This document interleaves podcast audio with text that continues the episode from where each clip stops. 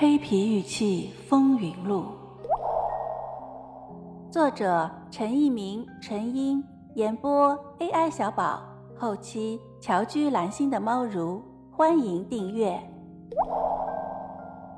第十六章：黑皮玉器的真真假假。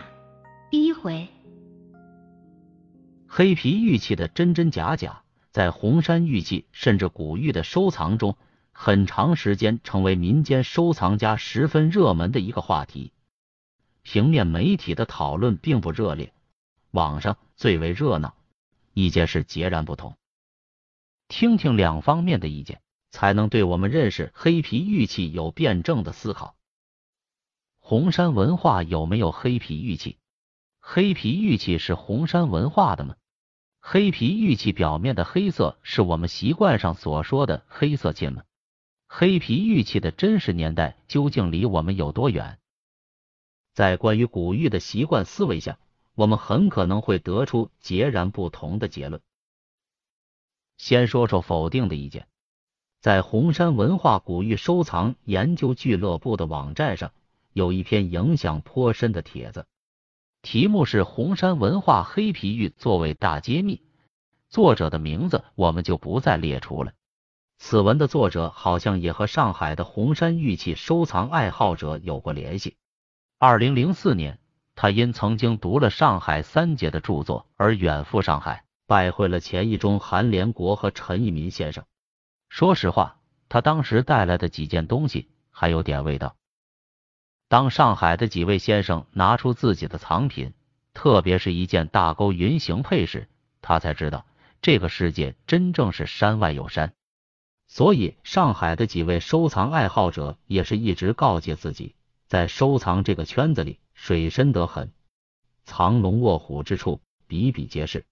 收藏只是图个自己快乐，而不是在江湖中抢交椅、占山头的行为。次年，上海的三位朋友在沈阳回访了这位先生，在他的居室中认认真真观赏了他的藏品，我们在这里就不再叙述了。那篇红山文化黑皮玉作为大揭秘最为精彩之处，就是用法律语言来教训不同意见的人们。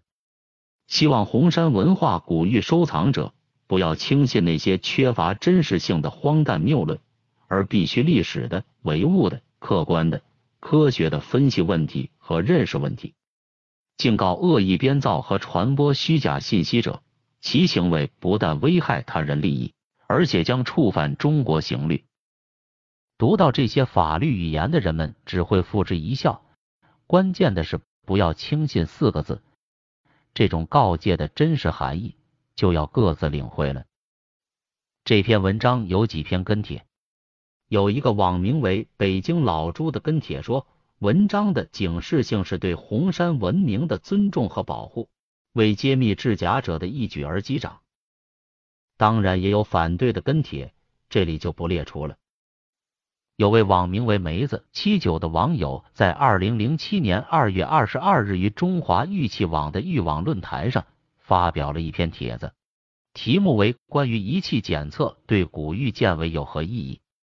文中说，曾记得多年前曾经有人在黑皮器的鉴尾上就使用过仪器检测，检测结果是很多元素都不能仿。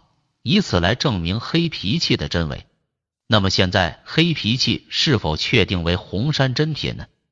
我想我不说，大家也都知道了。当时用仪器检测黑皮器的不可仿，也害了很多红山玉器收藏爱好者。要说明的是，某个北方地区的网站也是黑皮玉器的坚决反对者。